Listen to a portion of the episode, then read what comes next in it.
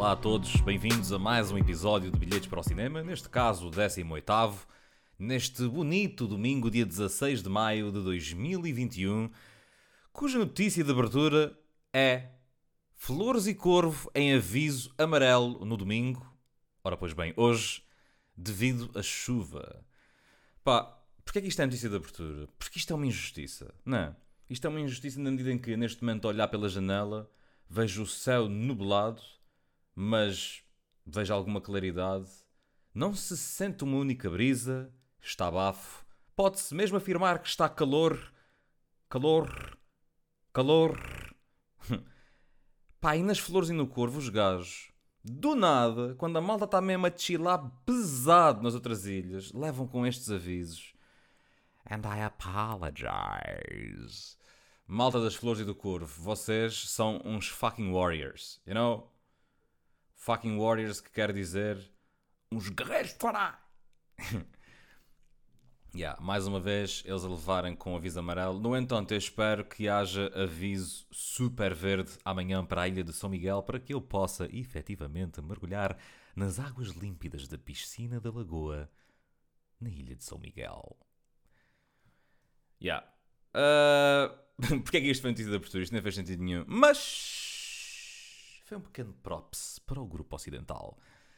Uh, pá, a verdadeira notícia aqui para abrir. Isto, não, é- isto é uma notícia, mas não é uma notícia, não é? É esta de- das flores do curvo. Isto acontece imensas vezes. É que finalmente, pips, duas vidas separadas pelo tempo, dois destinos, uma história de amor. Não sei mais o que dizer, porque não sei mais da letra. Governo dos Açores diz que tarifa interilhas a 60 euros avança em breve. Ora, onde é que eu já ouvi isto? Não, onde é que eu já ouvi? Eu digo-vos onde é que eu já ouvi. Digo-vos porque num episódio que gravei, algures em Abril, hum, falámos sobre uma notícia de 31 de Março em que o secretário dos anunciava que a partir de dia 1 de junho a chamada Tarifa Açores ia estar em condições de sair para a rua. Ora, eu vou passar uns dias ao pico uh, no início de junho. Como é óbvio, não ia esperar por dia 1 de junho para comprar o meu bilhete de avião para ir para o pico. E então, que fiz eu? Pesquisei alegremente na internet por esta tarifa, já na altura, uh, ao longo do mês de abril, porque Porque havia sido anunciado que a partir do dia 1 de junho estava disponível. Eis não quando me deparo com a situação de que é impossível comprar bilhetes para as datas em questão, que já são depois de dia 1 de junho, para eu poder ir ao pico.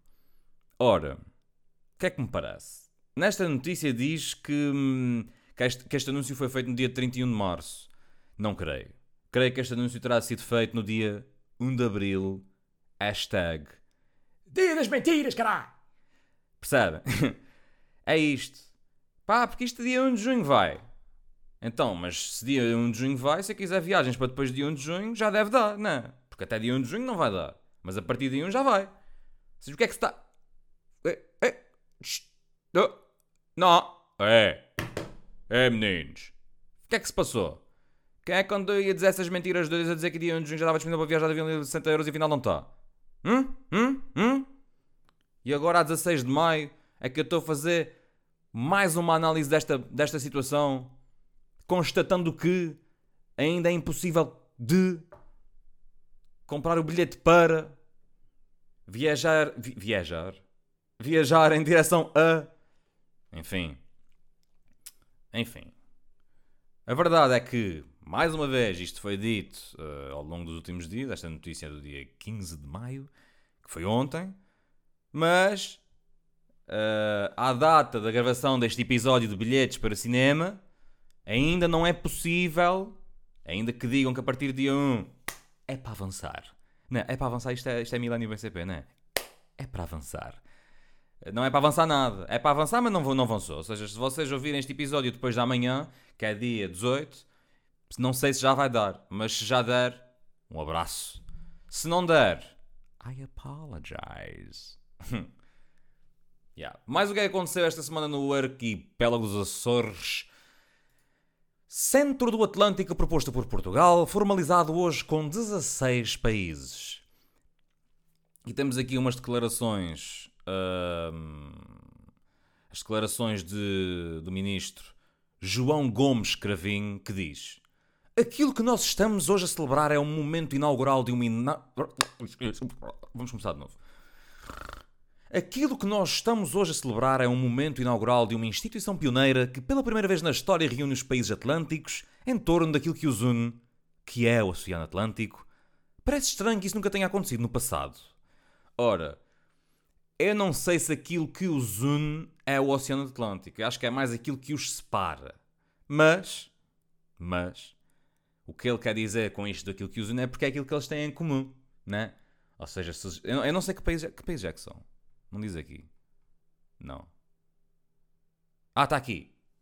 Hum, para além de Portugal, a participação no centro é aberta a todos os países do Atlântico. Hã?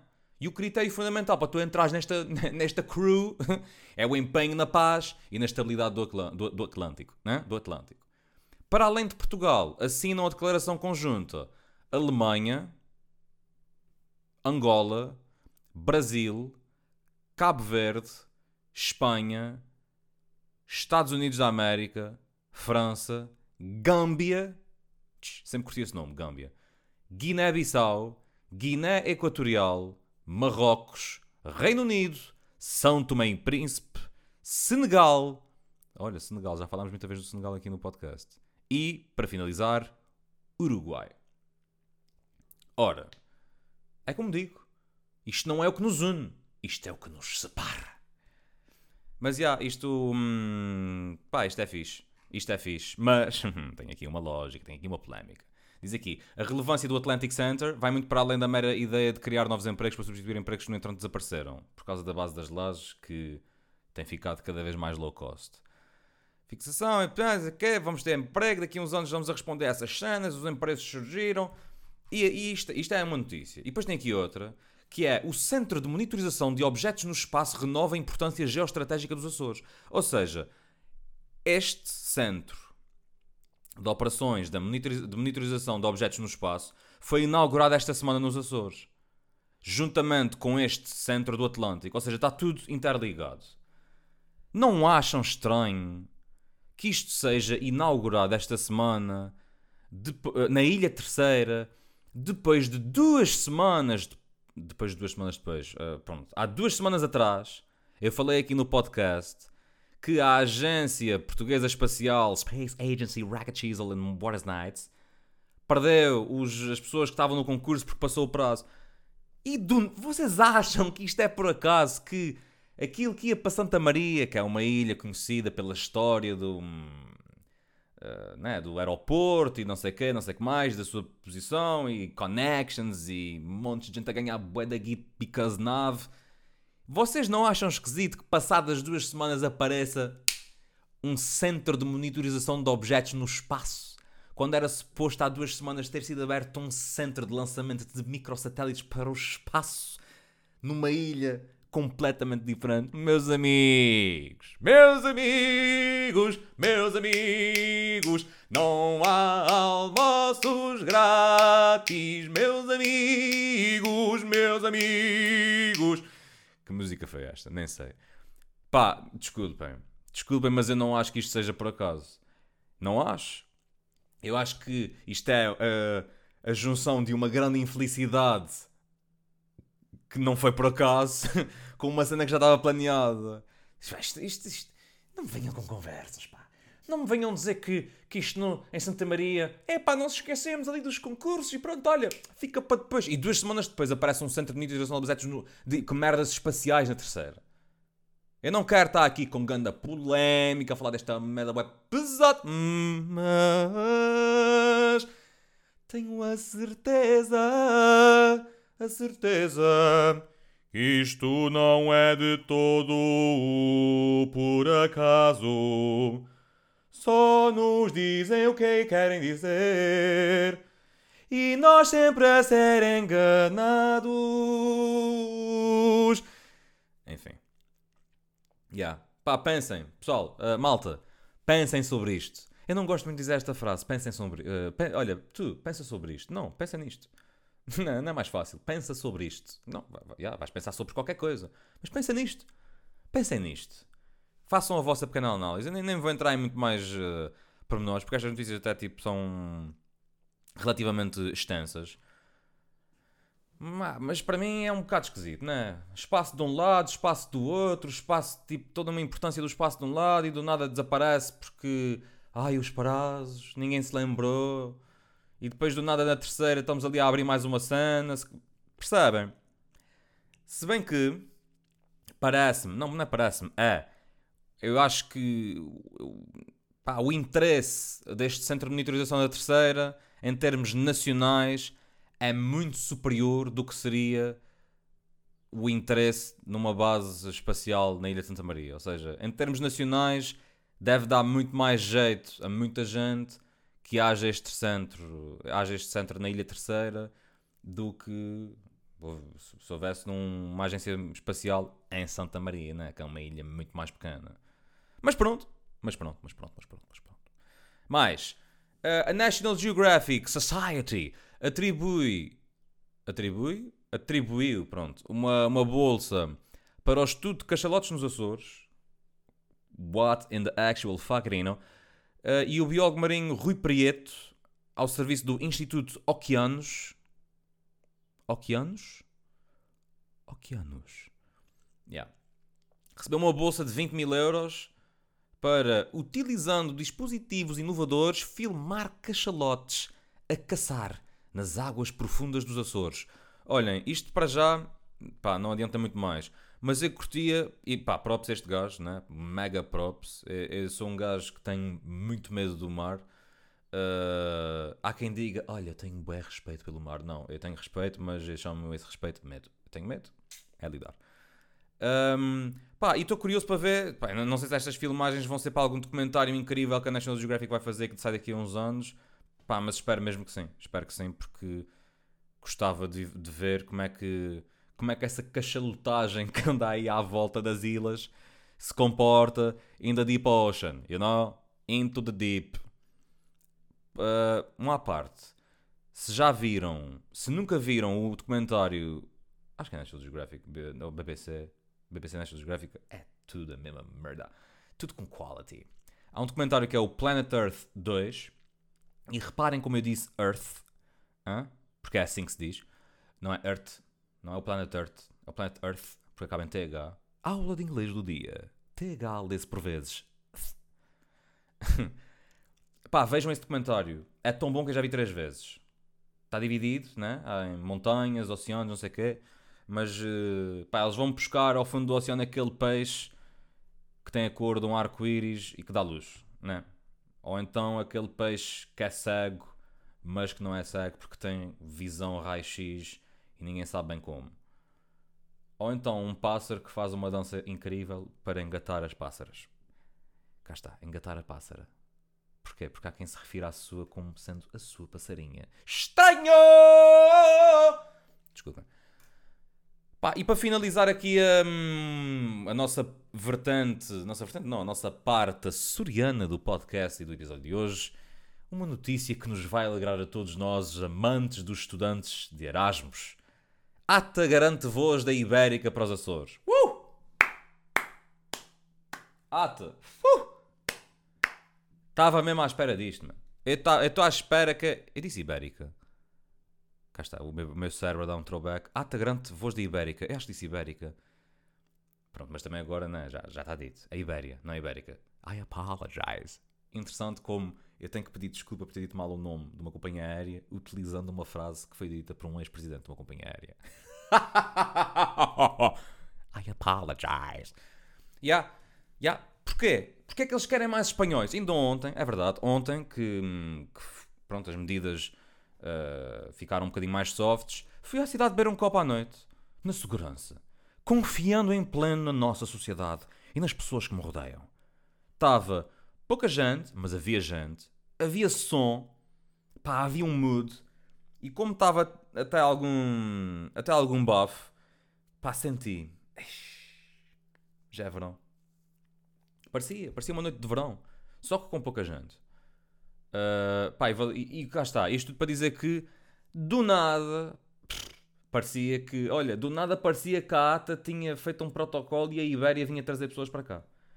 Porque apareceram dezenas de Erasmus. E como é que nós identificamos os estudantes de Erasmus que vêm para os Açores? É muito fácil, pessoal. É só olhar para o cabelo deles. Isto não é ser mau. Isto não é ser mau. Se vocês querem saber de onde vem o estudante de Erasmus, jovem, olha para o cabelo da pessoa, analisa o nível de brilho e posso-te garantir. Se tiver a brilhar como se tivesse. como se tivesse o quê? Não sei. Se tiver a brilhar, vocês já sabem. Espanha malparidos de mierda culicagados. Se estiver bem. Está a ver? Eu aqui a dizer que o cabelo a brilhar é uma merda. Ah, mas se não tiver a brilhar, se calhar Erasmus, pr- pronto, há pessoas que nós olhamos e vemos logo, Ei, este gajo é da branco, este gajo não é de cá. Deve ser de um país nórdico qualquer. Os Erasmus não. Tchi, topa só aquele gajo que tem tipo 24 mil rastas e cabelo que não. e moedas. É isto. É, pá, é logo Erasmus. Porque dá para ver, pessoal, e não, e, e não ouçam isto e pensam tipo, e olha ele a falar mal das rastas e não sei o que, não sei o que mais. Não, não, não, a ideia não é essa. Porque se vi um gajo de rastas uh, de cá, eu consigo perceber que esse gajo é de cá. Consigo. Um gajo de rastas que vem de Erasmus de Espanha, que eles geralmente eles vêm de Espanha devem ter o quê? 19 anos. Dá para ver logo a diferença. Isto porque eu estive na Universidade dos Açores, meu pips. E ao longo dos anos eu fui vendo o tipo de pessoas que vêm fazer Erasmus para cá. E posso-vos garantir que é exatamente como eu estou a dizer. Birkenstocks no pé o ano inteiro. não lavam o cabelo durante 3 meses e a rasta que se cria nem sequer é uma rasta feita com qualidade, é uma rasta na- natural de não lavar o cabelo. Aquela camisa que tem uma mancha debaixo do braço e estamos prontitos malparidos para irmos a hacer Erasmus para los Azores, las islas muy belas, que se parece com Canárias, pero no lo soy. é isto. Isto não é falar mal, isto é só constatar um facto. E quem não gosta? I apologize. Enfim, yeah. Por isso, olhem, se vocês não gostam muito dos estudantes de Erasmus, pre- preparem-se. Porque a partir do dia 3 de julho, Açores e Espanha ficam mais próximos e bimba, a Ibéria vai trazer boedas espanhóis para cá. Boeda, boeda, boedas espanhóis para cá. 3 de julho. hein? Vamos ver se isto é verdade. Né? Se não vai ser como a tarifa dos Açores, mais depressa vem um espanhol para cá tipo, num, a pagar low cost do que vou eu pagar 60 euros para outra ilha. Enfim. Mudamos agora para notícias no âmbito mais internacional, onde uma adolescente mudou de casa e descobriu, efetivamente, que se mudou para uma urbanização para reformados. Imaginem. Imaginem isto. Vocês têm 19 anos e sentem. Quer sair de casa. Tenho condições. Não sei bem como. Com 19 anos não sei como é que se tem condições. Pá, vai lá. Apostaram na Bitcoin. Tinha um Bitcoin. Tenho, tenho de condições. E topem só esta casa no imóvel virtual. Tipo, bué da barata, mas bué da condições neste bairro. Bué da calma. Chegam lá, tratam da papelada, mudam-se. Ao fim de uma semana, reparam que todas as vezes que vão buscar o jornal que está à porta de casa, há 70 velhos a olhar para vocês. Foi isto que aconteceu a esta jovem. Com 19 anos, ela mudou-se para um bairro de idosos. E no entanto, e, pode, e aqui é que é a verdadeira jogada de KI 300 que esta miúda fez, depois porque ela só se apresentou uma semana, ela está satisfeita. Porquê? Porque os idosos são simpáticos. Porque há dois tipos de idosos, não é? Há o idoso que está completamente fedido com a life, não é? Mesmo numa de faça, trabalhei com a vida toda, man, e agora sou velho e ainda me chateiam os cornos e sou da velho e estou farto de ser velho e esta vida é uma miséria. E depois há os idosos, pá, que curtiram a sua vida e que são sempre porreiros. Porquê é que não são, porquê é que não são todos assim? Não é? Porquê é que não são todos porreiros, os velhos? Todos, todos, todos, todos. Porquê é que há estes dois?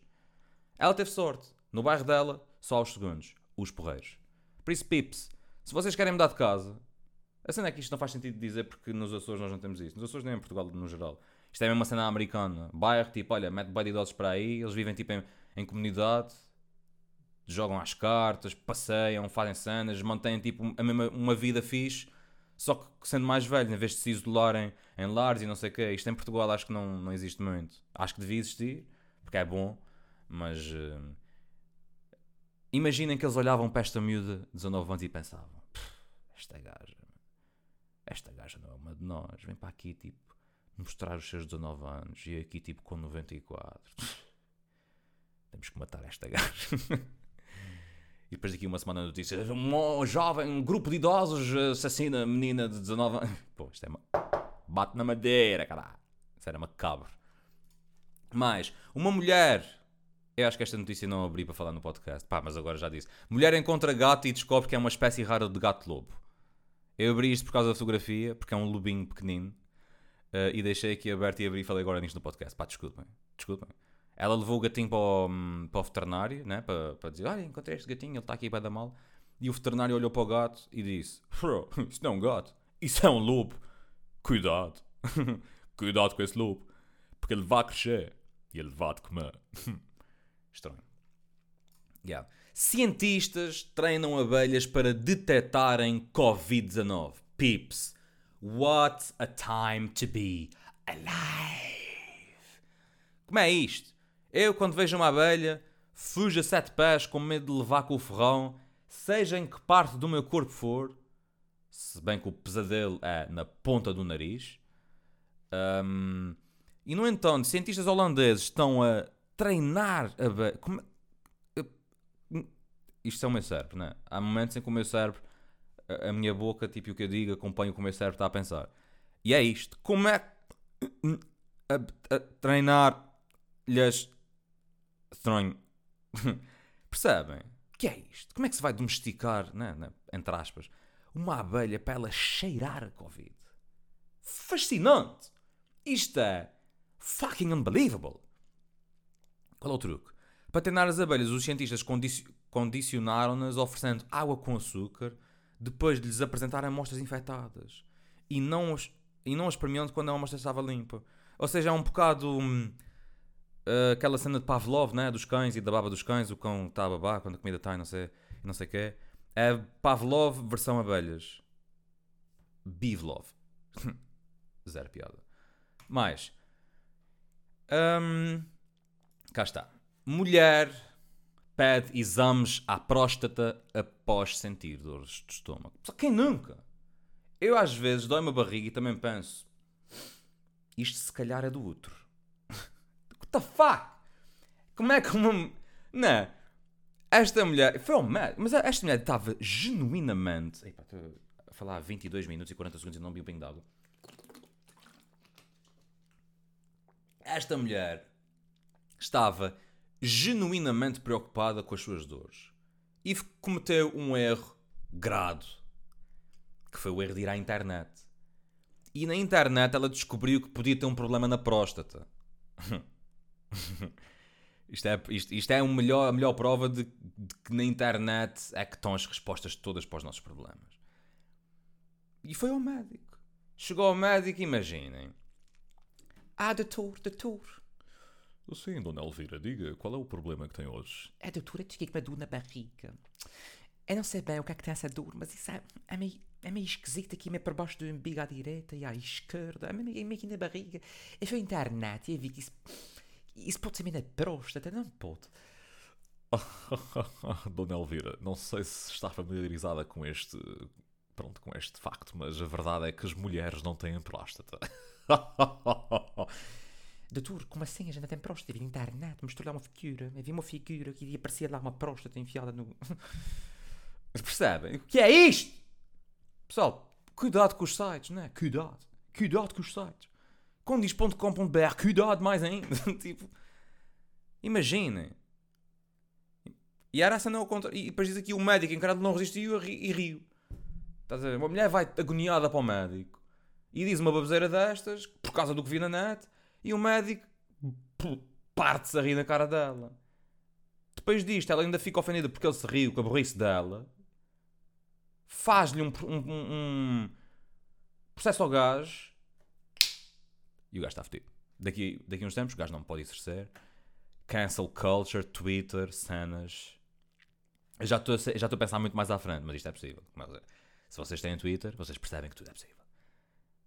É, o facto de, de, uma pessoa dizer aquilo que quer dizer leva a que uma pessoa que não quer ouvir aquilo que nós dissemos porque queríamos dizer, pegue nisso, descontextualize, meta no Twitter.